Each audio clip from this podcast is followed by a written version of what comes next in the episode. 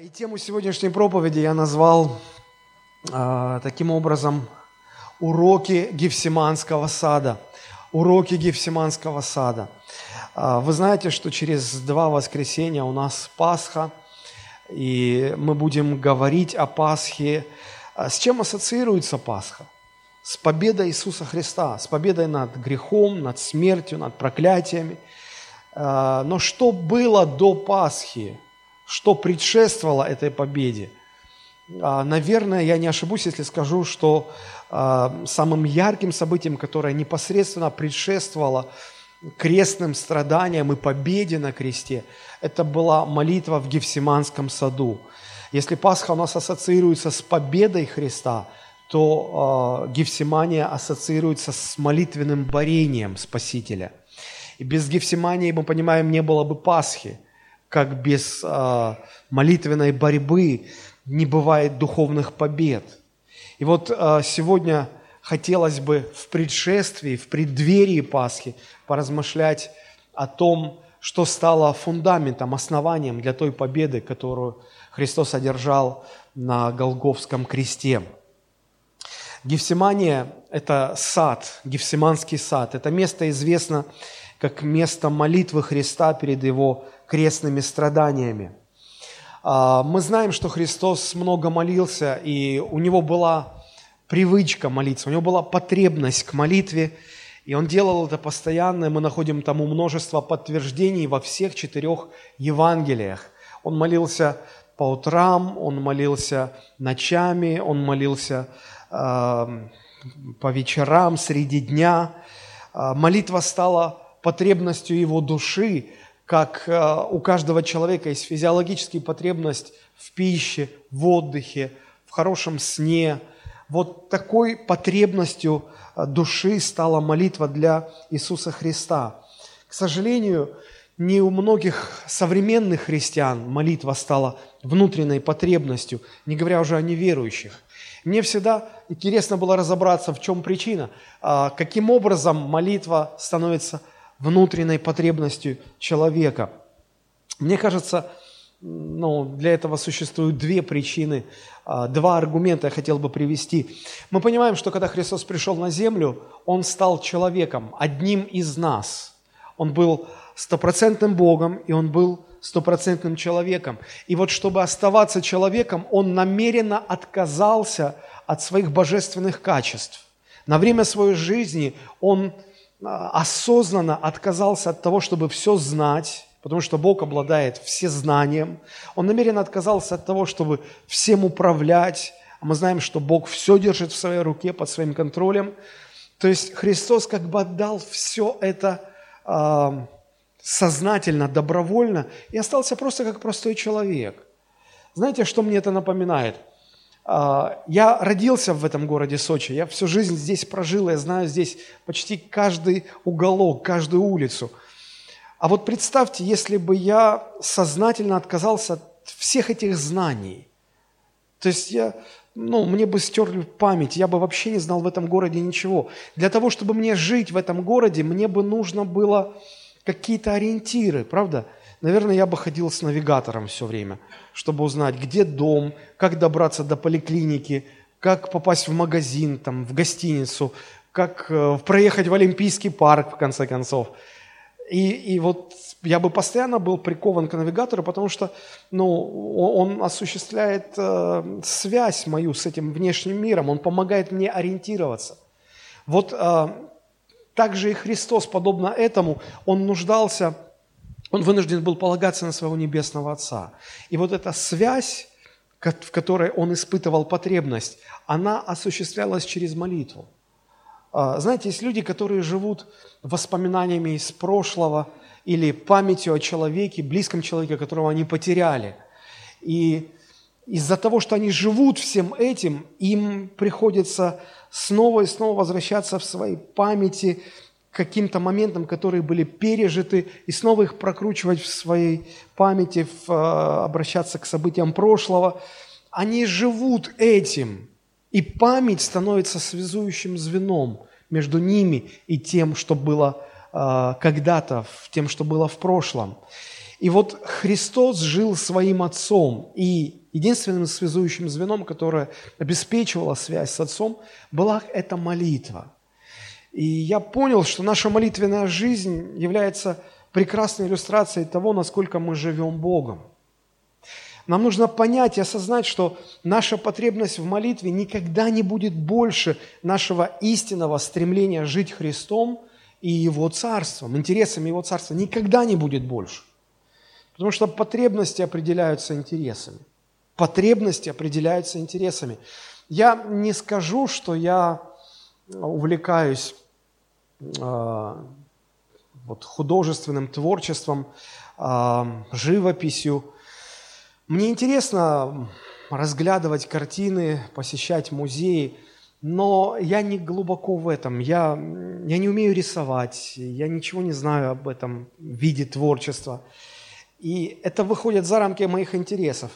И вот, будучи э, в Москве, я попал, как-то случайно набрел на, на магазин, большой магазин, который посвящен был вот э, исключительно изобразительному творчеству. Э, я никогда не мог представить, что может быть такое разнообразие холстов, различных типов бумаги для эскизов, зарисовок, мольбертов, красок, кистей, карандашей, мелков, палитр всевозможных, еще куча всего, я даже названия их не знаю. И, и я был поражен вот этим а, масштабом, многообразием, но больше всего меня поразили люди, которые сновали между всем этим добром, выбирая те инструменты, которые нужны им для реализации их творческих замыслов. И я заглядывал в их глаза, и там горел такой огонь, что мне казалось, будь у них возможность, они бы забрали все. Вот все сразу забрали, потому что им все нужно.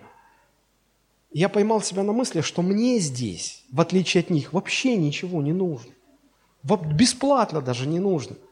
Почему? Потому что это выходит за рамки моих интересов. Мне это не интересно. Я понял, потребности определяются интересами человека.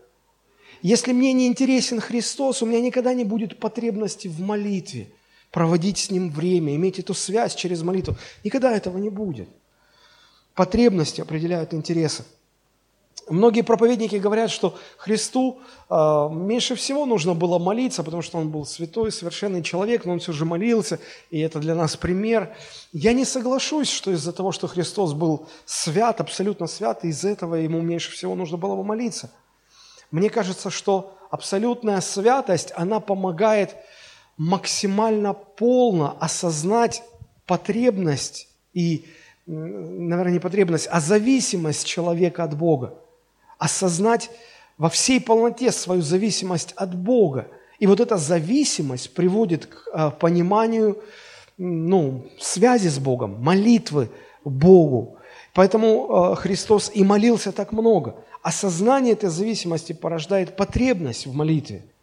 Вот почему чем вы ближе к Богу, чем чище ваша жизнь, чем больше вы ощущаете святость Божию внутри вашего естества, тем больше вас тянет молиться, тем больше вам хочется молиться. И именно поэтому Христос проводил так много времени в молитве. Так вот, в Гефсиманском саду мы видим а, уникальную молитву Христа. Я немножко позже объясню, в чем ее уникальность. Это была молитва в самый напряженный момент э, всей его земной миссии. И мы рассмотрим эту молитву подробно. Я назвал тему проповеди «Уроки Гефсиманского сада». Я не стал в этот раз выделять урок первый, урок второй, урок третий. Мне кажется, что если мы шаг за шагом, стих за стихом будем последовательно рассматривать, изучать, что происходило вот в тот момент, что связано с Гефсиманским садом, то каждый сможет увидеть для себя какие-то важные уроки и записать. И наверняка у каждого записи будут разные. Мне очень понравилось, как написал в одной из своих книг э, известный христианский мыслитель Дон Карсон. Он пишет, цель проповедника – не быть самым эрудированным, не развлекать публику, не строить большую церковь. Наша цель – взять священный текст объяснить его, связать с другими местами Писания, чтобы люди могли лучше понимать и применять его в жизни, так, чтобы оно кусало, лечило, учило и наставляло. Поэтому то, что мы будем делать сейчас, мы просто будем шаг за шагом изучать и рассматривать описание тех событий. И я думаю, что для полноты картины нам нужно немножечко захватить того, что было перед Гефсиманским садом. По пути мы знаем, что э, Христос э, попросил учеников организовать заранее, раньше, немного раньше, на несколько дней, э, пасхальную трапезу, и там он провел последнюю вечерю, там он установил Новый Завет, там он очень много проповедовал и рассказывал ученикам. И вот после э, того, как закончилась вечеря или ужин по, по нашему, по, по, на современном русском языке, написано, что они вышли из э, помещения, и они пошли в, Гефс, в Гефсиманский сад. Вот что было по пути? Давайте мы прочитаем. Это Евангелие от Матфея, 26 глава, с 30 по 35 стихи. Матфея 26, с 30 по 35 стихи. «И воспев, пошли на гору Елеонскую. Тогда говорит им Иисус, «Все вы соблазнитесь обо мне в эту ночь, ибо написано, поражу пастыря, и рассеются овцы стада. По воскресенье же моем предварю вас в Галилее».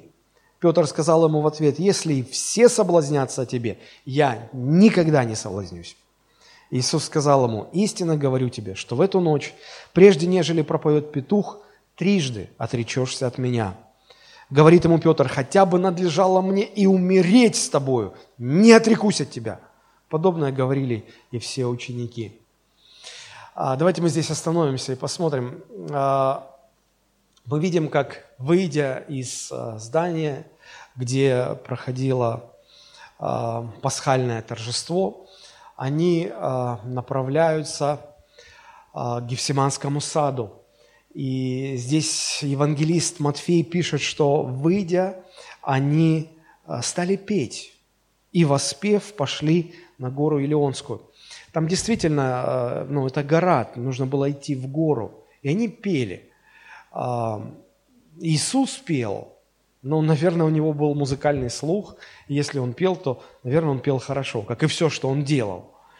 Вот. И э, само слово, которое здесь вот э, используется в греческом языке, «воспев», оно имеет один корень с греческим словом, которое переводится на русский как «гимн». Гимн – это религиозное песнопение.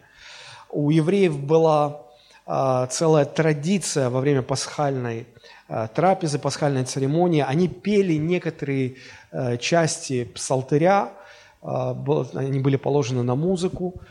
Но мне кажется, что здесь уже время а, ритуальных каких-то таких песнопений закончилось. Мне кажется, это был порыв их души. Ведь согласитесь, мы, мы, конечно, не знаем всех подробностей. Вы скажете, ну, если тут не написано, не надо выдумывать. Я не пытаюсь выдумывать, я пытаюсь анализировать и понять, что происходило. Согласитесь, люди поют тогда, когда им хорошо на душе, правда? Писание говорит, кто из вас весел, пусть поет. Пусть поет. Действительно, когда настроение хорошее, ты что-то напиваешь в душе, в душе, кто как. А, и, и это всегда связано с чем-то радостным. Когда ты угрюмый, в депрессии, оно не поется. Ну, не поется совершенно. И вот мне кажется, а, то, что они пели, это свидетельствовало о той благостной, а, умиротворяющей атмосфере, которая была достигнута на этой последней вечере. Им было очень хорошо. Было очень хорошо. И очень много было сказано в тот вечер. Евангелист Иоанн посвящает буквально третью часть своего Евангелия – описанию того, что Христос говорил вот в те несколько часов, в тот вечер. И мы много говорили об этом в предыдущих проповедях. Вот. Но я думаю, что вот это пение являлось э, избытком их сердца, свидетельствовало о переполненности их души Богом и Божьим присутствием. И казалось бы, в таком хорошем настроении они идут, и посмотрите, Христос, написано, тогда Он им стал что-то говорить. Что Он стал говорить? Тогда говорит им Иисус, все вы соблазнитесь обо мне в эту ночь. То есть Христос снова возвращается к той же мысли, которую Он во время ужина проговорил, которую Он буквально огорошил учеников, они очень смутились. И здесь, казалось бы, они уже подзабыли это, уже как-то отлегло, они поют, им хорошо, и Христос как-то нарушает эту такую благостную атмосферу и, и возвращает их Кто-то может быть сказать, ну зачем Христу опять снова носом их в эту грязь? Ну, ну, ну соблазнятся они, ну предадут они. Ну, ну зачем снова об этом говорить-то? Но здесь Христос не просто э, повторяет этот факт, э, он, он, он хочет э, показать им, что это действительно будет. Независимо от того, хотят они, не хотят, это произойдет. И он э, не столько фокусируется на том, чтобы вот обвинить вот ай-яй-яй, что же это? Нет, он, он вообще нет этой мысли. Он пытается объяснить, он цитирует 17 главу э, пророка Захарии, э, где написано «Поражу пастыря, рассеются овцы стада». И Христос этим объясняет и говорит, вы все соблазнитесь обо мне, потому что я ваш пастырь, ваш пастух, я буду забран от вас. Вы сейчас такие уверенные, вы сейчас мне тут э, клянетесь и божитесь, что нет, нет, нет, мы не предадим тебя. Это все потому, что я рядом с вами. Это внушает вам некую уверенность, дает чувство э, безопасности. Но, но я буду забран от вас. И как, как если пастуха забрать из э, овечьего стада, овцы разбредутся, овцы, э, они не могут без пастуха, так и вы без меня – вот, вот почему я говорю, что это произойдет. А, Христос таким образом объясняет. И, и знаете, что Он говорит дальше? Он говорит, что э, не, не фокусируйтесь на вот этом негативе, что, что с вами это случится. Это факт, это случится. Я хочу вам помочь, объяснить, что вам делать, как поступать, когда это произойдет. Посмотрите, Христос их не упрекает совершенно – не упрекает в предательстве, не упрекает в отречении. Он пытается объяснить и сказать, что им нужно будет делать, как им с этим справиться. Он ждет от них определенных действий. Посмотрите, 31 и 32 стихи. Тогда говорит им Иисус, все вы соблазнитесь обо мне в эту ночь, ибо написано, поражу пастыря, рассеются овцы стада, но по воскресении же моем предварю вас в Галилее. Такая короткая фраза по, то есть после воскресения моего предварю вас в Галилее. То есть он говорит, смотрите, я буду забран от вас, вы соблазнитесь все, вы отступите от меня, вы бросите меня, будет смерть, меня убьют, но я воскресну из мертвых по воскресении. Я воскресну из мертвых, обязательно воскресну. Более того, я вам назначаю встречу в Галилее. Место сказал. И даже уверил, не просто назначаю встречу, я вас уверяю, что я раньше вас приду. Я там окажусь раньше вас, я буду вас там ждать. Вы будете приходить, я вас уже буду ждать там. Сколько смысла в этой фразе. А, он, он, он, он говорит, что вы проявите слабость, но он их не ругает за эту слабость. Наоборот, помогает справиться, говорит, как справиться со всем этим. Христос знает, что мы тоже слабы, и мы тоже проявляем слабость и отступничество – и где-то предаем Христа, Он не ругает нас за это. Он, он, он хочет показать нам и донести до нас, как нам справиться с этим, как нам выйти из этого. Но ученики, вместо того, чтобы фокусироваться на конце фразы, где говорится о том, как поступать, когда это случится, они это не слышат, их настолько впечатляет, как я отступ, я соблазнюсь, я стану предателем. Да никогда в жизни. А все, что после этого, они уже не слышат, не обращают внимания, не понимают. И они так в себе уверены, что действительно не слышат то, что Христос хочет им сказать. Это, согласитесь, очень похоже на нас. Когда Христос говорит нам одно, а мы цепляемся за какие-то второстепенные вещи и уже перестаем видеть то главное, что Христос хочет нам сказать. И вот самым разговорчивым, конечно, был Петр. Язык у него был подвешен лучше, чем у остальных и его зацепило это больше всего. И он выражает всеобщее такое мнение и говорит, как? Смотрите, 33 стих. Петр сказал ему в ответ, не может быть, если все соблазнятся о тебе, я никогда не соблазнюсь. То есть он говорит, посмотрел так, Иоанн, Иаков, Варфоломей, кто там еще? Ну, они, ну, наверное, да, они могут, но я никогда в жизни. Но согласитесь, и у нас были моменты, когда вот такие вот нотки звучали в нашем сердце, предательски звучали в нашем сердце. Он, ну, Петр как бы говорит, слушай, ну я-то себя знаю, И мы часто говорим, ну я-то себя знаю. Вот как раз-то себя мы и не знаем. Вот совершенно не знаем. Хотя думаем, что знаем, хотя полагаем, что мы способны на подвиги. Мы настолько эмоционально возбуждены, как Петр, он вообще говорил, да я жизнь за тебя отдам. Так жизнью разбрасывается. Я жизнь за тебя отдам. Но мы-то понимаем, мы, мы знаем, что произошло, мы просто читаем о том, что уже произошло много лет назад, и мы видим, что это были просто эмоции, только эмоции. И вот Христос возражает Петру, 34-35 стихи, Иисус сказал ему, «Истинно говорю тебе, что в эту ночь, прежде нежели пропоет петух, трижды отречешься от меня». Посмотрите, Христос знает, как, где, когда, во всех подробностях и обстоятельствах и деталях, как, как это произойдет, как мы отречемся, как мы предадим. Он все это знает. Все это знает. А сейчас вот мы, мы разбираем повествование евангелиста Матфея, но мне хотелось бы сделать небольшое такое отступление или вставочку из повествования евангелиста Луки. Потому что э, Лука, вероятнее всего, он был перфекционистом и очень внимательным к деталям человеком. Помните, как он начинает свое э, Евангелие? Да, и, и даже не Евангелие, а, по-моему, это книга Деяний. Вот посмотрите, чтобы процитировать точно, раз этот человек а, был внимателен к деталям, любил точность, то, наверное, лучше процитировать. Смотрите, Деяния 1 глава с 1 стиха. «Первую книгу написала к тебе э, Феофил о всем, что Иисус делал и чему учил от начала до того дня». Э, это Деяние. А вот как он свое Евангелие начинает. А, как уже многие начали составлять повествование о совершенно известных между нами событиях, казалось бы, ну, все уже написали, а зачем ты еще пишешь? А, Лука претендует на подробности, на большую точность.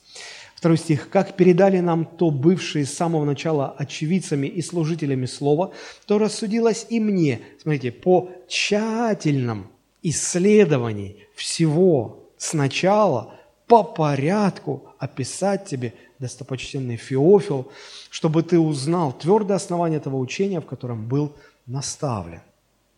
Ну, ну, ну действительно, человек, который очень любит детали. И вот э, то, что ускользнуло от э, взгляда Матфея, не ускользнуло от взгляда Луки.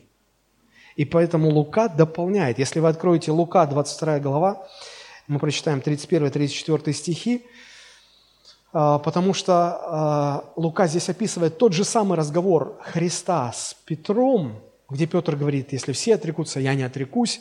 Вот Христос здесь добавляет одну деталь, которую только Лука заметил. Посмотрите, а, Евангелие от Луки 22-31.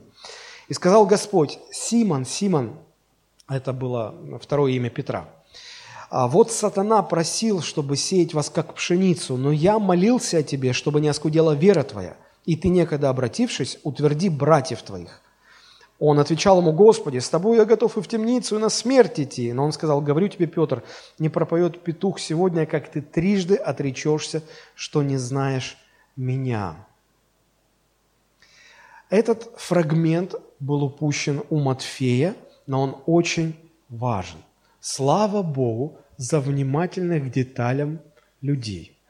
Слава Богу за евангелиста Луку. А потому что здесь э, он открывает и показывает, что Христос, Христос раскрывает э, факт, который Петру был недоступен. Христос говорит о том, что пойми, твое отступничество будет вызвано атакой сатаны.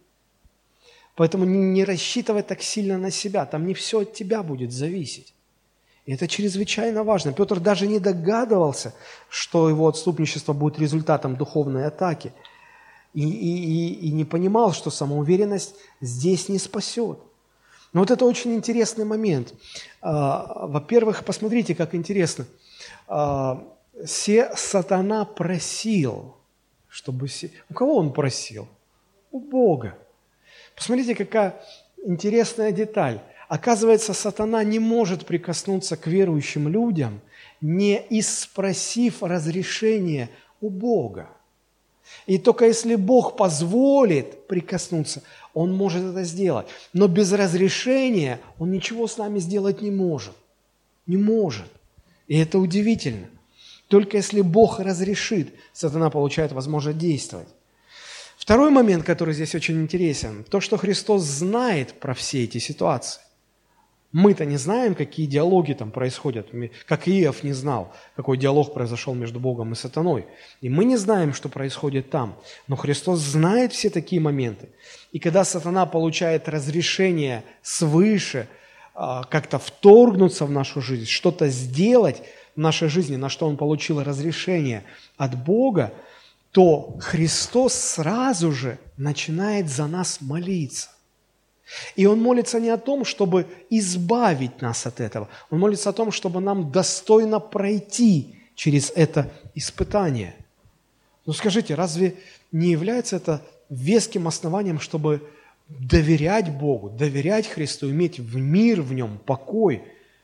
Мы даже не знаем, что происходит, а Христос знает и уже молится за нас, чтобы нас удержать, чтобы мы не, не упали. Удивительно. Удивительно. Я понимаю, что некоторые люди скажут, ну, лучше бы вместо молитвы избавил бы от сатаны. А как вы себе это представляете? Бог Отец дает разрешение, а Бог Сын отменяет это. Как будто у них там не лады, они не согласовывают свои действия. Они едины во всем, и в том числе в действиях своих. Поэтому если Бог позволяет чему-нибудь плохому случиться с нами, то Он знает, что делает. Он знает, как это обратить во благо нам. И поэтому Христос не молится, чтобы это отменить, Он молится, чтобы мы достойно прошли через это испытание. Как в 45-м псалме, второй стих, а, псалмопевец говорит, «Бог скорый помощник в бедах наших». В Библии нет мысли о том, что Бог скорый избавитель от всех бед наших, но сказано, что Он скорый помощник именно в бедах наших. Потому что Он допускает э, в нашу жизнь определенные моменты, которые нам кажутся злом. Но Он делает это с определенной целью, с определенным смыслом. Вы скажете, зачем Богу надо, чтобы сатана трогал верующих? Терпение, вы сейчас все поймете. И вот Христос рассказывает и говорит, Петр, ты, ты точно отречешься. А, и Петр возражает, и в словах Христа мы видим мысль, он, он пытается объяснить, пойми, ты, дело не в тебе – если бы все только от тебя зависело, но дело не только в тебе. Ты поймешь, что здесь э, из-за того, что вы мои ученики, вы попадаете под обстрел духовных сил. Здесь в этой точке пересекается множество интересов, сил, духовных влияний.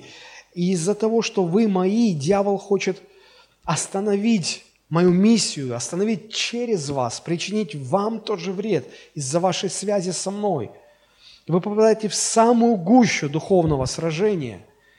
И здесь не зависит все только от тебя. Поэтому на себя не полагайся. Лучше э, послушай, как, как, я, как я могу тебе помочь выйти или пройти достойно через это испытание. И смотрите, что говорит Христос. «Я молился о тебе, чтобы не оскудела вера твоя. И ты, некогда обратившись, утверди братьев своих. Почему бы Богу не отвести беду от Петра? Почему Бог позволяет Петру прочувствовать свою слабость? А мы действительно слабы. Мы действительно слабые. И Бог позволяет нам эту слабость прочувствовать. Для чего? Потому что почти во всех ситуациях, подобных ситуациях, Бог э, делает так, что вот эта наша слабость становится основанием для нашего призвания – основанием для нашего последующего служения. Почему Бог позволил Иосифу а, пройти через предательство братьев, угрозу для жизни, его хотели убить, потом он попадает в Египет как раб, рабство, предательство, тюрьма. Вот какая череда, казалось бы, многие сказали бы, да его, наверное, проклял кто-то. Или там договорили его, и посмотрите, череда неудач, неудач, где Бог? Но мы же видим, мы знаем историю, мы понимаем, что Бог эти слабости использовал, чтобы потом они стали фундаментом силы Иосифа. Петр, пройдя через отречение, Знаете, в чем была главная сила его служения? И об этом может быть, не, нет ярких свидетельств в Писании, но в истории Первой Церкви есть свидетельство о том, что мы знаем, что первые э, два века христиане переживали жесточайшие гонения. Очень часто верующих стали, ставили перед выбором или сохранить веру, и тогда потерять жизнь, или отречься от Христа, и тогда тебе сохраняют жизнь. И многие малодушные христиане, они отрекались. Им даже говорили их враги, говорили, да ладно, что тебе? Но ты не, не надо публично отрекаться. Здесь мы никому не скажем. Ты просто отречешься перед Христом. Мы никому не скажем. Иди и живи себе спокойно. Многие сдавались, малодушничали, отрекались. Но знаете, что самое интересное? Их потом не принимали в общины. Их, вообще, их община отвергала. И вот куда тебе деваться? Ты понимаешь, что ты предал Христа, тебя ни во что ставит этот мир, потому что ты предатель, и тебя не принимают свои. И ощущение, что ты и Богу не нужен. Куда деваться? И вот Петр таких людей буквально вытаскивал с того света. Он говорил, я тоже был предателем Христа, я тоже его предал. Но посмотри, я же стою. Христос меня принял, вас, вас община не принимает, а меня Христос принял. И он упрашивал пасторов, он упрашивал старейшин и говорил, не отвергайте этих людей, не забирайте у них шанс на покаяние. Если Бог им дает покаяться, вы не забирайте у них этот шанс. В этом была сила служения Петра. Почему оно было таким сильным?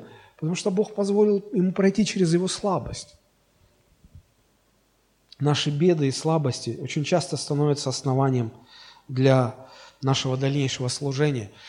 Может быть, вы смотрите по христианскому телевидению проповеди Джойс Майер.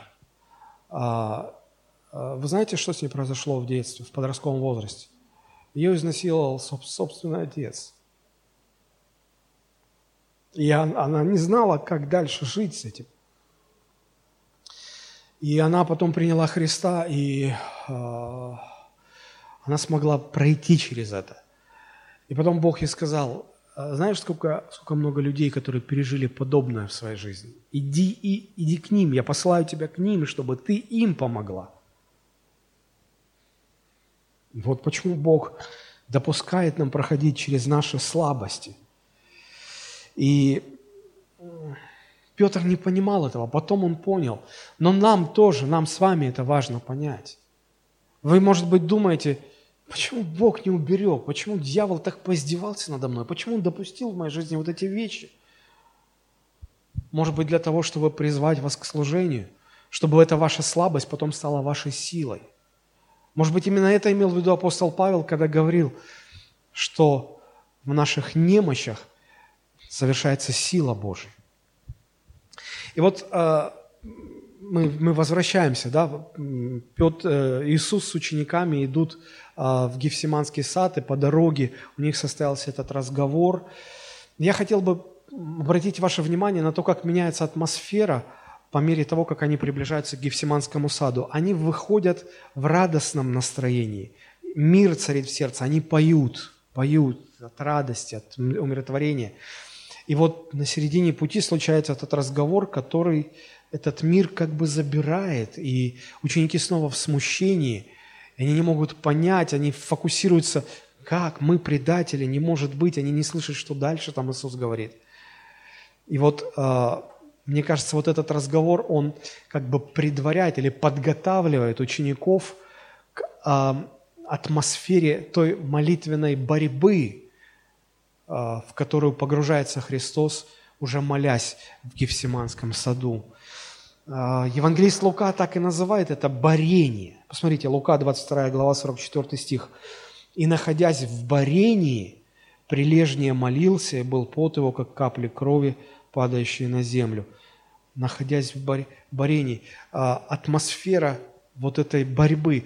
А, в оригинале, в греческом оригинале вместо слова «борение» там стоит слово «агония». Русское слово «агония» – это буквально транслитерация греческого слова э, вот, «агония». Да, оно, так, оно примерно так и звучит в, в греческом языке. И буквально это слово означает «битва за победу сопровождающаяся борьбой, глубочайшим эмоциональным переживанием, муками, э, мучением. И вот э, молитва Христа в Гефсиманском саду, она описывается вот этим словом агония или борение. Христос говорил, душа моя скорбит смертельно. Давайте посмотрим, как э, евангелист Матфей это описывает. Все та же 26 глава, но уже с 36 стиха по 46. Потом приходит с ними Иисус на место, называемое Гефсимания, и говорит ученикам, «Посидите тут, пока я пойду помолюсь там». И, взяв с собой Петра и обоих сыновей Зеведеевых, начал скорбеть и тосковать. Тогда говорит им Иисус, «Душа моя скорбит смертельно. Побудьте здесь и бодрствуйте со мною». И, отойдя немного, пал на лицо свое, молился и говорил, «Отче мой, если возможно, доминует меня чаша сия. Впрочем, не как я хочу, но как ты». И приходит к ученикам и находит их спящими и говорит Петру, «Так ли не могли вы один час бодрствовать со мною? Бодрствуйте и молитесь, чтобы не впасть в искушение. Дух бодр, плоть же немощна». Еще, отойдя в другой раз, молился, говоря, «Отче мой, если не может чаша сия миновать меня, чтобы мне не пить ее, да будет воля Твоя». И придя, находит их опять спящими, ибо у них глаза отяжелели. И оставив их, отошел опять и помолился в третий раз, сказав то же слово. Тогда приходит к ученикам с вами и говорит им, «Все еще спите и почиваете? Вот приблизился час, и Сын Человеческий предается в руки грешников. Встаньте, пойдем. Вот приблизился предающий меня» чем уникальность? Я говорил, что молитва Христа в Гефсиманском саду уникальна. Уникальность, наверное, вот в чем. А, обратите внимание, что Евангелие практически не описывают Христа в момент его слабости. Уникальность этой молитвы в том, что здесь как раз-таки описан момент слабости Христа. Потому что как Христос представлен в Евангелии? Как тот, кто решает все проблемы. Он исцеляет больных, он кормит голодных. Налоги надо заплатить. Да не вопрос, есть решение. Ты идешь на море, ловишь рыбку, у этой рыбки чудесным образом во рту деньги. Многие мечтают, а почему у нас таких откровений нет? Ну, не знаю. Но так или иначе, Христос, ну, чуть ли не суперменом представляется – но для него нет ничего сложного. Он бесов изгоняет, он больных исцеляет, он прокаженных очищает, он даже мертвых воскрешает. Вообще нет проблемы, с которой бы Христос не мог бы справиться. Может быть, потому за ним так много и шли людей, потому что они видели, что вот тот, кто решает все проблемы. Поэтому мы за ним и следуем. Но вот, вот эта ситуация в Гефсимании одна из немногих, где Христос показан как человек в своей слабости. А, ведь молитва а, в Гефсимании, она показана как, а, как боль, как мучение, как агония, страдание, борение, борьба. И, и обратите внимание, что здесь Христос не в силах сам себе помочь. Он не может этого уйти, избежать. Он, он, вот эту проблему он решить не может. Он даже обращается за помощью к своим ученикам, чтобы они поддержали его. Но мы видим, что, конечно, он не находит этой поддержки, но тогда ангелы пришли укреплять его. Все-таки он нуждался, и ангелы пришли его укрепить. Наверное, это был момент наибольшей слабости Христа во всем его земном служении. Вопрос, как он с этим справился? Ответ на этот вопрос, наверное, интересен, потому что мы сами тоже попадаем в минуты отчаянной слабости, безысходности, когда душа скорбит смертельно. Конечно, мы никогда не переживем той, того напряжения, той глубины, которая томила душу Христа. А, у нас это будет гораздо скромнее, но все равно, как, как с этим справляться, как проходить через это.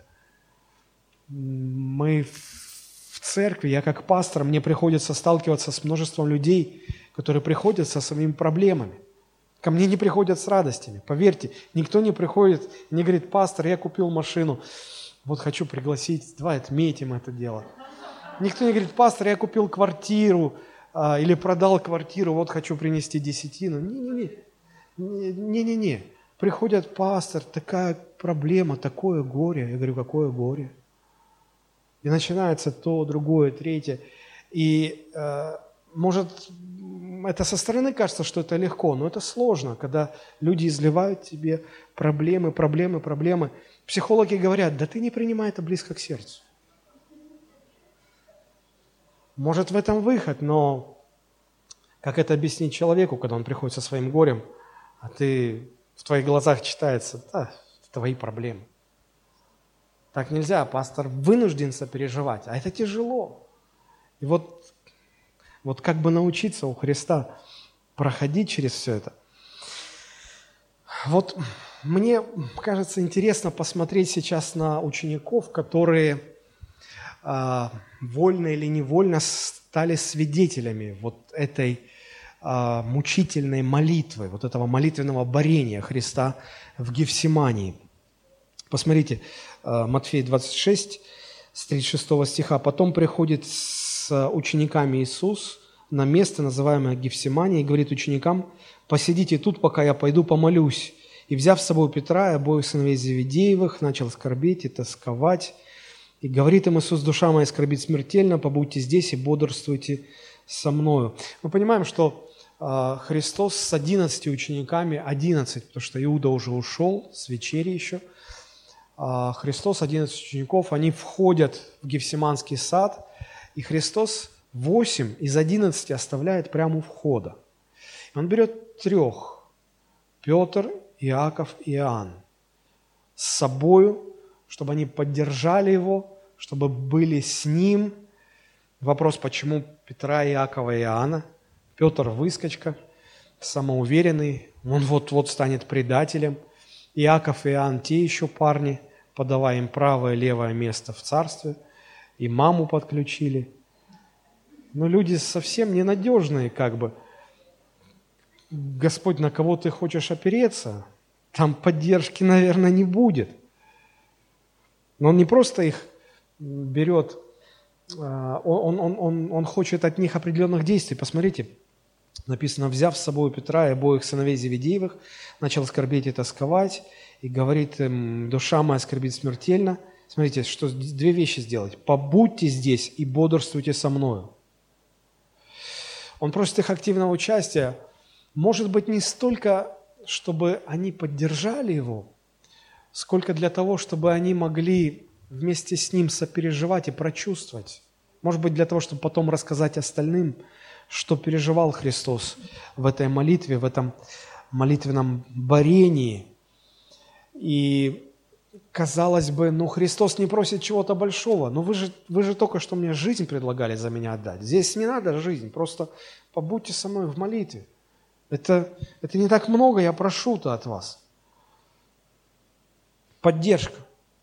Христос был человеком, а человеку всегда нужен человек. Просто поддержка. Потому что последние эти три года служения были очень напряженными. Он, он уставал физически, физическое изнурение, давление со стороны людей. Фарисеи распускали всякие слухи, не небылицы о нем. От него отворачивались люди – Фарисеи пытались все время уловить его, компромат на него искали, хотели убить, несколько раз пытались осуществить эти попытки а, к убийству, покушения были. Давление со стороны духовных сил, о которых мы ничего не знаем. А, и вся, все это накопилось, и, конечно же, было очень тяжело, нужна была поддержка. Но ученики проявляют слабость. Я думаю, что Иисус знал, что они окажутся слабыми и вряд ли поддержат. Но вот смотрите, что там было дальше. 39 стих, Матфея 26, 39. «И отойдя немного от этих троих, а, Иисус пал на лицо свое и молился, «Отче мой, если возможно, доминует меня чаша сия. Впрочем, не как я хочу, но как ты.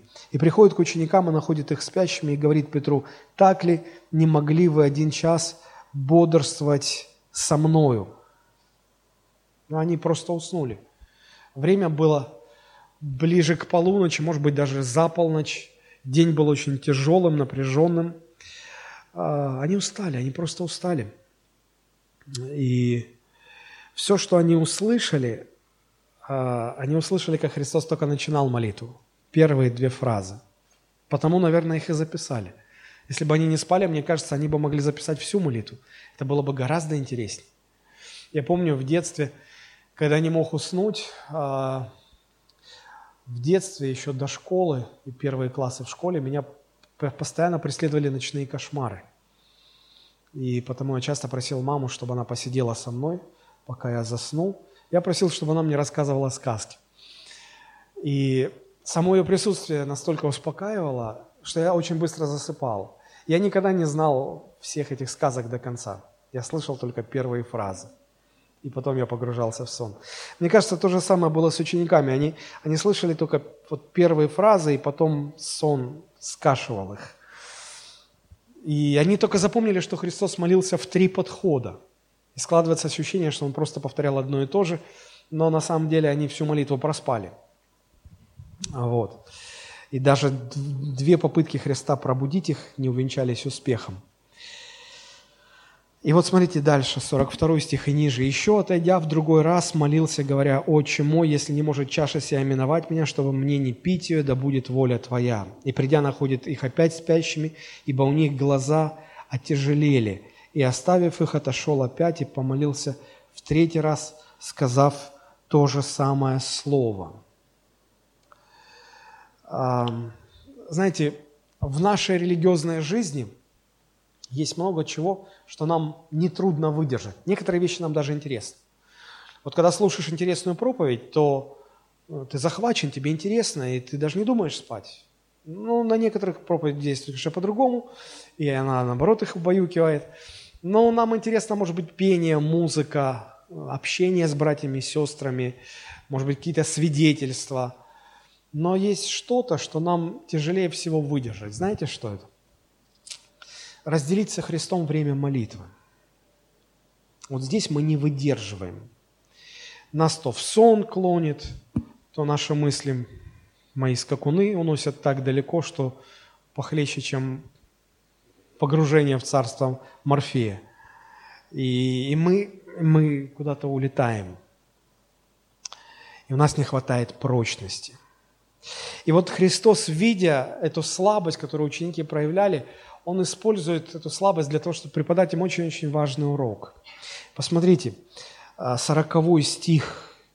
«И приходит к ученикам, находит их спящими, говорит Петру, так ли не могли вы один час бодрствовать со мною? Бодрствуйте и молитесь, чтобы не впасть в искушение. Дух бодр, плоть же немощна». Дух бодр, плоть же немощна. А, Гефсиманский сад, он почему так назывался, Гефсиманский или Гефсимания? А, это название было созвучно а, давильной установке. Гефсимания попросту это давильня, пресс. То есть это был сад, в котором росли оливковые деревья, оливки собирали, и тут же вот в этом саду стоял этот пресс, где из этих оливок жали масло, выжимали масло. То есть Гефсимания – это такая давильня. Вот, наверное, это символично, то, что Христос тоже переживал такое сильное эмоциональное давление, напряжение в этом месте. И вот э, он как-то справлялся с этим, а ученики не могли справиться, хотя не переживали даже сотой доли того, что переживал Христос. И вот э, Христос, обращаясь к ученикам, он говорит, я прошу вас две вещи. Две вещи. Бодрствуйте и молитесь. Бодрствуйте и молитесь. Слово «бодрствовать» в греческом языке, оно означает быть наготове, чтобы служить. Быть, готовым, чтобы послужить. А, послужить в чем? Ну, здесь Христос четко объясняет. Молит, молить. Бодрствуйте, чтобы молиться вместе со мной.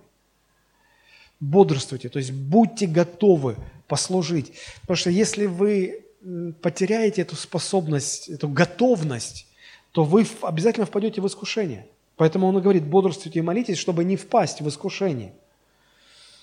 Он говорил это потому, что он, он напоминал, поймите, я же вам говорил, что сатана будет вас атаковать. Вы уже под атакой. Вы когда-нибудь задумывались о том, что все, что касается вашего отношения к Иисусу Христу, это не просто Эм, не просто так, это не просто там вам лень, или вы сами забыли, или что-то не, не получилось. Нет, нет, нет. Никогда не исключайте э, демонического давления, противостояния со стороны сатаны. И очень важно, осознавая это, молиться, молиться, быть постоянно готовым к молитве. Мы иногда сталкиваемся с подобными проявлениями, когда приглашаем наших неверующих друзей в церковь, и, и, и мы получаем согласие, нам говорят, мы придем. Мы приходим в воскресенье, а их нет. Потом звоним, спрашиваем, ну как, да понимаешь, там так срочно получилось, там позвонили мне, короче, я не смог. И мы думаем, что это, ну, ну действительно, жизнь такая сложная, закрученная. Нет, нет, нет, нет, нет. Не исключайте факты. Вы поймите, что за душу идет борьба. И дьявол так просто не отдаст. И здесь не только от людей что-то зависит. Молитесь, чтобы выходить победителем. Вот почему, когда вы приглашаете людей в церковь, молитесь, чтобы дьявол не воспрепятствовал им. Молитесь, чтобы Господь привел их. Окружите их молитвой. Иначе ничего не получится. И посмотрите, дальше Христос объясняет, как побеждать. Он говорит, дух бодр, плоть же немощна. Дух бодр, плоть же немощна. Что означают эти слова? Но фактически Христос здесь говорит и объясняет, что а, у всякого верующего человека внутри есть две мотивирующие силы. Это дух, возрожденный дух, который всегда хочет служить Богу. И это плоть, это, это наше тело, в котором живет греховная природа. Она всегда тянет нас от Бога. У тела есть потребность, его надо кормить, ему нужен отдых, сон, ему бывает лень, а, его надо лечить, с ним столько возни. Но это мало того, в нем еще грех живет, греховная натура, которая нас отворачивает от Христа, которая нас вообще заставляет делать э, мы, мы хотим одного, а обнаруживаем себя, что мы делаем другое. Мы не можем... И Христос говорит, есть две эти вот, две силы, которые внутри вас. И вот Он говорит, э, дух бодрый, плоть же немощна. Он говорит, поймите, победа возможна только тогда, если вы будете руководствоваться духом. Плоть немощна. Плоть, если вы будете поступать, опираясь на плоть, руководствуясь плотью, вы никогда не одержите победы. Там не может быть победы. Вы смотрите, и Христос тоже был человеком, его тоже подкашивала усталость, и, возможно, сильнее, чем его учеников. Ему тоже хотелось спать. Но он отказался руководствоваться плотью, и он руководствовался духом. Было ли ему тяжело? Было. Было, но он заставил себя бодрствовать. Вы скажете, ну, конечно, он же был там сыном Божьим. Он не был суперменом, поймите. Но он отказался руководствоваться немощью своего тела. И вот когда он выбрал а, быть руководимым духом, вот тут как раз и приходит сверхъестественная помощь от Бога, ангелы – и тут нам опять помогает внимательный к деталям евангелист Лука, потому что Матфей этого не записал. А вот у Луки, смотрите, 22 глава, 43 стих, там сказано, «Явился же ему ангел с небес и укреплял его». Знаете, когда к христианину приходит сверхъестественная помощь Бога и ангелов? Я вам отвечу. Ангелы приходят только тогда, когда христианин руководствуется Духом – и отказывается руководствоваться плотью, своей усталостью или немощью. Возможно, многие из нас никогда не видели ангелов только потому, что никогда не доходили до того уровня, когда, отвергая плоть, мы руководствуемся духом, потому и не переживали сверхъестественной Божьей поддержки. Но когда выбираешь быть водимым духом – почти в тот же самый момент ты начинаешь чувствовать, как сила оставляет, и ты падаешь в бессилии, но ты падаешь на крылья ангелов, которые тебя поддерживают. Ангелы поддерживают лишь тех, кто, выбрав поступать по духу, падают от усталости и изнемождения, но падают они на крылья ангелов, которые приходят, чтобы их укрепить и дать сверхъестественную поддержку. Вы никогда не видели ангелов? Может быть, как раз потому, что не выучили еще этот урок. Дух бодр, плоть же немощна. этот урок, а, который преподал им Христос, усвоили не только те ученики, но на протяжении всей церковной истории мы видим а, святых, которые проходили нечто подобное. Когда мы остаемся верны Богу, отказываясь руководствоваться плотью, Бог посылает нам сверхъестественную поддержку. Это даже понимали в Ветхом Завете. Помните, вторая книга Паралипоменон, 16 глава, 9 стих. Пророк говорит такие слова. «Ибо очи Господа обозревают всю землю, чтобы поддерживать тех, чье сердце вполне предано Ему». И вот когда Христос понял, что ученики не поддержат, когда ангелы укрепляли его, его напряжение было настолько сильным, что э, капилляры под кожей лопались, и кровь выходила вместе с потом, текла вместе с потом. Это говорило о высочайшем внутреннем эмоциональном напряжении. Не зря ведь Христос говорит эти слова «душа моя скорбит смертельно». Можете себе представить скорбь души, когда, которая приводит фактически к смерти, когда ты вот-вот ты умрешь только от, от скорби душевной. Это была наивысшая степень внутренней боли, какую только может использовать человек. И, наверное, Христос ее испытывал потому, что, ну, во-первых, Он был, он был э, тем, кто взял на себя грех всего мира. Это тяжело. Иногда человек сгибается под тяжестью своих грехов, грехов а, а, только своих собственных. И иногда он уже и жить не хочет, и, и все, и он ставит на себя крест. Он даже может уйти из жизни через самоубийство, потому что не выдерживает давления вот этого всего, что с ним произошло. А Христос взял на себе грехи всех людей. Вы можете представить, какая это тяжесть? Из-за того, что он был Богом, он мог это ощущать острее, чем любой другой человек. И он менее всех был достоин этой боли. Вернее, вообще не достоин. Это не его было. Но он взял это для того, чтобы нас спасти. И вот эта фраза «душа моя скорбит смертельно» это, – это эмоция. Что нам говорит Библия об эмоциях Христа? Не так уж и много.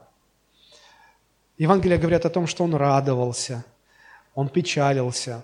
Часто Евангелия говорят, что он, сжалившись над кем-то, исцелял, помогал, кормил, поддерживал.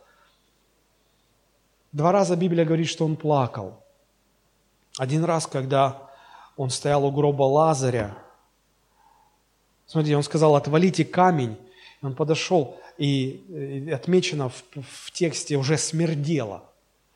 Вы когда-нибудь чувствовали запах разлагающейся плоти? Ты подходишь так близко, что бьет в нос. И... Понимаете, может быть, это был первый раз, когда Христос так близко соприкоснулся с тем, что грех делает с человеком. Я попытаюсь объяснить. Знаете, некоторые говорят, ну он плакал, потому что... И, и в Евангелии сказано, смотрите, он заплакал, смотрите, он, наверное, так любил Лазаря. Да он плакал не от того, что Лазарь умер. Потому что он знал, что он его воскресит. Надо было радоваться как раз. Но от чего он плакал? Он плакал от того, что он, может быть, в первый раз так близко ощутил вот этот запах смерти. Это... Вот он увидел, что грех делает с людьми. А, я, когда были живы еще мои родители, а, я не раз бывал на похоронных процессиях, и даже как пастор я проводил некоторые мемориальные службы и на кладбище, и не на кладбище. То есть это не сказать, что я так особо впечатлительный, и, или я редко бывал. Я, я часто с этим сталкивался. Но, а, знаете, меня никогда не касалась смерть так сильно, или эмоционально во мне отражалась, как когда, когда я хоронил свою маму.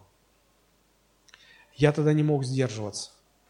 Это, это умирали другие, а тут умерла моя мама.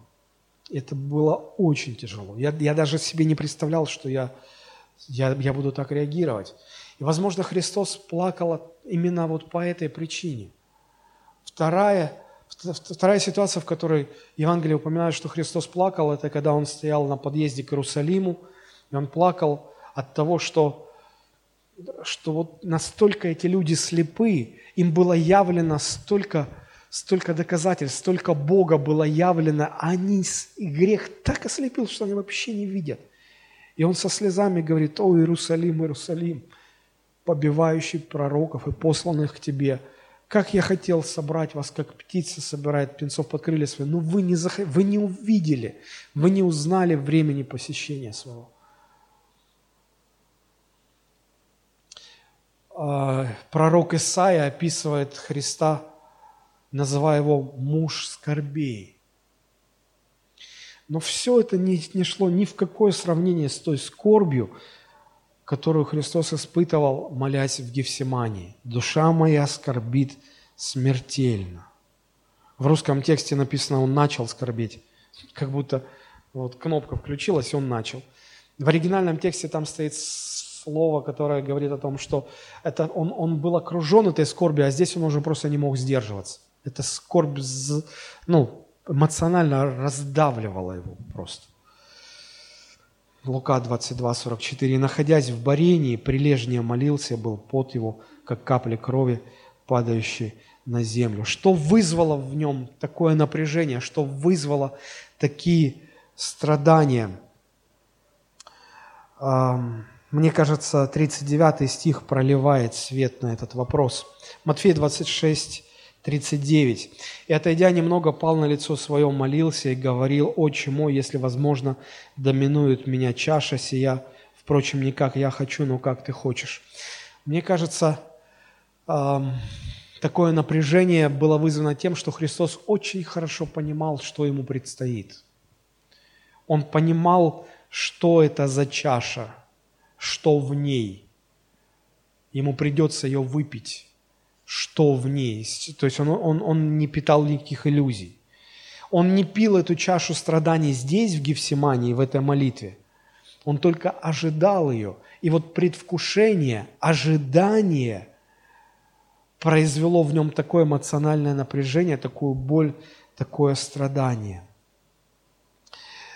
Э, что же было в этой чаше? Что Христос в ней видел – ну, во-первых, а, конечно, он, он знал теоретически, когда пришел на эту землю, и даже когда начинал служение, он знал, что он берет на себя грех всего мира. Но одно дело знать, а другое дело ощутить, ощутить э, эти, эту тяжесть именно как человеку. Он, он пережил внутри себя две конкретные вещи.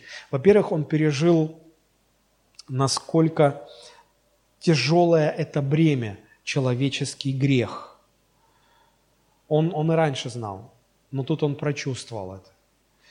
А, знаете, когда вы занимаетесь в, в спортзале, вы можете видеть, как, как, как а, атлеты толкают штангу, поднимают, отжимают штангу. И вам может показаться, ну да, это тяжело, но я это выжму. И вы ложитесь, вы берете э, гриф, кладете руки на гриф, пытаетесь приподнять, и вот тут вы, то вы видели, что это большой вес, а тут вы чувствуете, как этот вес ложится на вас, на ваши плечи. И это совершенно другое. И вот здесь Христос переживает тяжесть греха. Посмотрите, 2 Коринфянам 5.21. Апостол Павел говорит, «Ибо не знавшего греха Он сделал для нас жертвою за грех, чтобы мы в нем сделались праведными пред Богом». Обратите внимание в ваших Библиях, «Ибо не знавшего греха Он сделал для нас». И вот слово «жертва», оно в квадратных скобках. Правда? В ваших Библиях. Жертвою. Жертвую за. Это значит, что этих слов в оригинале нет – они добавлены переводчиками, чтобы лучше вам понять смысл. Но их нет в оригинале. А в оригинале знаете, что есть? «Ибо не знавшего греха, то есть Христа, Он сделал для нас грехом». Он сделал для нас грехом. Поймите, когда Христос вышел из, из Иордана, когда он крестился от Иоанна, он отождествил себя со всем человечеством. Когда Христос молился в Гефсимании, он отождествился с грехом человеческим. Бог сделал его грехом. Как это понять, как это прочувствовать? Всякому святому неприятен грех, мерзок грех, правда? Но согласитесь, в вашей жизни есть что-то мерзкое. Вот для кого-то мерзко пауки, змеи, эти скалопендры, или как там называют. Да, у кого-то свое представление о мерзости. А представьте, вас погружают в яму с этой нечистью. Оно по вам ползает, в уши заползает, в рот, в глаза.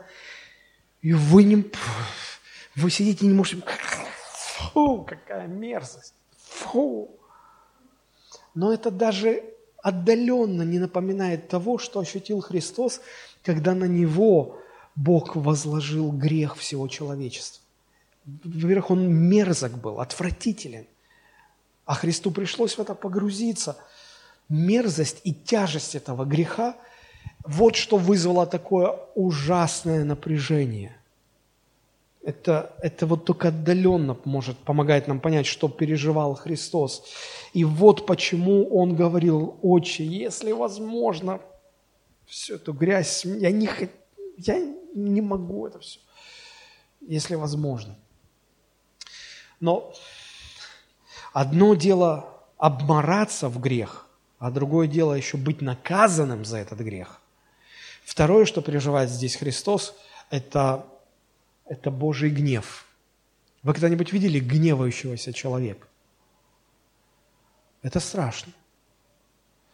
Вы можете себе представить, как гневается Бог. Страшно впасть в руки Бога живого. Однажды, когда Давид согрешил, Бог приходит к нему и предлагает несколько наказаний. А, и, и Давид говорит, а, пусть лучше наказывает меня люди, чем, ну, мне страшно впасть в руки Бога живого. И Христос переживает на себя, на себе гнев Бога за грехи всех людей. Это – на самом деле страшно. А, история христианства знает одного генерала пробуждения по имени Джонатан Эдвардс, проповедник, который проповедовал на улицах Нью-Йорка, потому что его не пускали в церкви. И вот известно, всем известна его знаменитая проповедь «Грешники в руках разгневанного Бога». Он, стоя... он, он не был э, эмоциональным человеком – более того, он не, он не проповедовал эту проповедь, он читал ее с листа, читал, читал. Он стоял на улице, и не сильно эмоционально он читал эту проповедь. А люди десятками и сотнями вокруг него, кто это слышали, они падали на колени, умоляя Бога о пощаде, о прощении. А на них нападал такой ужас – Божьего гнева, они это начинали осознавать, что они, они, они боялись, они моляли Христа о прощении. Это нельзя было сказать, что это была риторика, сила ораторского искусства, и вот он так влиял, это эмоциональное давление на аудиторию. Не-не-не-не. Он вообще как никакого эмоционального влияния не оказал, он просто читал с листа проповедь, которую он написал. И, и вот и, и Дух Святой оказывал такое влияние на людей – Посмотрите, Римлянам 5 глава 9 стих. «Посему тем более ныне, будучи оправданы кровью Его, спасаемся им от гнева». Мы, христиане, как-то забываем о том, что есть не только грех и, и, и мерзость греха, но есть еще гнев Божий за наши грехи. Бог гневается, и Бог изливает свой гнев. Это, это, это наказание.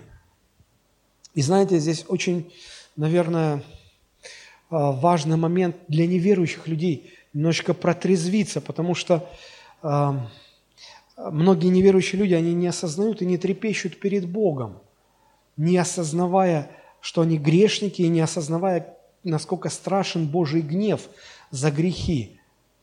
Но вы поймите, если Христос, на которого свалилась тяжесть греха и, и, и, и тяжесть Божьего гнева за грех, как, э, как страдал от этого Христос, переживая это все.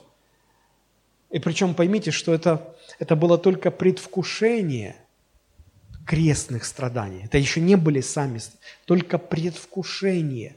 Насколько, насколько это разрывало внутренний мир Христа, настолько это было напряженно, настолько это, это было больно, что можно было умереть только от одного этого. Душа моя скорбит смертельно. То, может, вам не стоит так легкомысленно говорить о грехе? Может, не стоит так легкомысленно говорить об аде, о Божьем суде? Так он еще не заслуживал наказания. Он взял это все за нас, вместо нас. А мы-то все заслуживаем. Только само ожидание этого наказания может довести до смерти, может стать мукой невыносимой. А вот когда вам придется нести это наказание, то смерть покажется желанным избавлением. Но только будет одна проблема. Мы не можем умереть. Там в вечности мы не можем умереть. Жестокие пытки были э, придуманы людьми, людей сжигали заживо, но там была надежда. Когда тебя сжигают заживо, ты понимаешь, что вот да, это невыносимая, нестерпимая боль, но ты понимаешь, сейчас отключится твое сознание, ты умрешь, ты перестанешь это все чувствовать. А ад описан в Библии как озеро огненное, где люди горят огнем и не могут сгореть. Там нет надежды, что выключится сознание. Там нет надежды, что ты сгоришь и все. Ты не можешь сгореть. Ты чувствуешь всю эту боль, но ты не можешь до конца сгореть. Ты никуда не деваешься. И это наказание вечное. Может, не стоит так легкомысленно об этом всем говорить? Глядя, как Христос страдал от одного только предвкушения вот этого всего – и он принял это потом на кресте на себя. И когда люди отказываются, а мне не нужен ваш Христос, они не понимают, что говоря эти слова, они говорят, ну тогда мы сами это все должны пережить. Вы не сможете. Вернее, вам придется. Но это, это, это невыносимо. И вот Христос, понимая, что это за чаша, понимая, насколько ее трудно принять, он все же соглашается ее принять. Посмотрите, два места есть в 26 главе Матфея, 39 стих и 42. Я их прочитаю, вы сравните концовки этих двух стихов. 39 стих. «И, отойдя немного, пал на лицо свое, молился и говорил отчиму, если возможно, доминут меня чаша сия, впрочем, не как я хочу, но как ты». 42. «Еще, отойдя в другой раз, молился, говоря, «Отче мой, если не может чаша сия миновать меня, чтобы мне не пить ее, да будет воля Твоя. Согласитесь, второй раз звучит более покорно, более смиренно, более... Э, то есть как бы он ну, соглашается с этим, свыкается, принимает. Меньше протеста, меньше нежелания, больше покорности.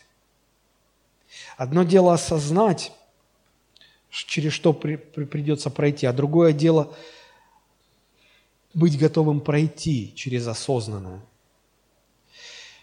И вот в Гефсиманском саду, в этой молитве Христа, чем она еще уникальна, проходила внутренняя настройка души Божьего Сына на исполнение Божьей воли. И происходило это именно в молитве. Что есть молитва? как невозможность настроить свою душу на исполнение воли Божьей. Очень многие христиане воспринимают молитву как возможность просить у Бога какие-то блага и получать их от Бога. На самом деле молитва дана, чтобы осознать Божью волю и настроить душу свою на принятие этой воли. Вот в чем истинное предназначение – молитвы. Вот такие уроки мы находим из описания молитвы Христа в Гефсиманском саду, уроки Гефсиманского сада – Христос пошел на крест уже внутренне подготовленным и с честью выдержал все страдания, чего не скажешь про его учеников, которые проспали молитву. Они не использовали эту молитву для того, чтобы ну, по назначению воспользоваться для того, чтобы подготовиться внутренне, согласовать душу свою с волей Божией, принять ее. Их души не были настроены, не были готовы к принятию воли Божией. И здесь для нас большой-большой урок. Если вы хотите побеждать в своем следовании за Христом, тогда подражайте Господу и выучите уроки Гефсиманского сада и научитесь молиться – не для того, чтобы попросить у Бога новый iPhone, новую машину, новый дом. Это все на своем месте. Я не противопоставляю одно другому. Но поймите, что наивысшее предназначение молитвы заключается в том, чтобы открывать для себя, познавать для себя волю Божию и настраивать свою душу на принятие этой воли. Вот тогда мы сможем выходить победителями из любых сражений. Если мы этому не научимся, мы так и останемся на уровне э, учеников, которые проспали свою победу. Давайте мы склоним наши головы и помолимся.